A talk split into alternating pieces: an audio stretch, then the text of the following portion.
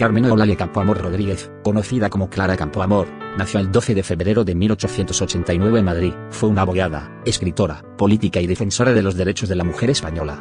Trabajó de modista, dependiente de comercio y telefonista, y en las oposiciones de junio de 1909 consiguió plaza en el Cuerpo Auxiliar de Telégrafos con destinos sucesivos en Zaragoza y San Sebastián. En 1914, obtuvo plaza en el Ministerio de Instrucción Pública, con el primer puesto por oposición y regresó a Madrid, donde fue destinada como profesora en las escuelas de adultas publicó sus primeros artículos en 1920 en La Tribuna, donde se interesó por la política.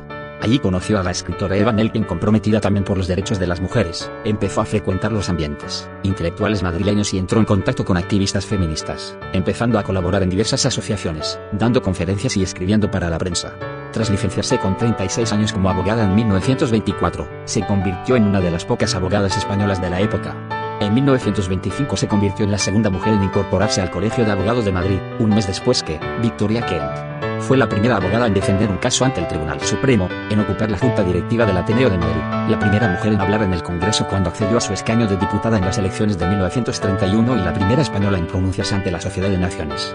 Fue una de las principales impulsoras del sufragio femenino en España, incluido en la Constitución de 1931 y ejercido por primera vez en las elecciones de 1933. Estuvo muy implicada en la elaboración de la ley de divorcio y defendió en el Congreso el abolicionismo en la prostitución como una forma de garantizar la igualdad entre hombres y mujeres.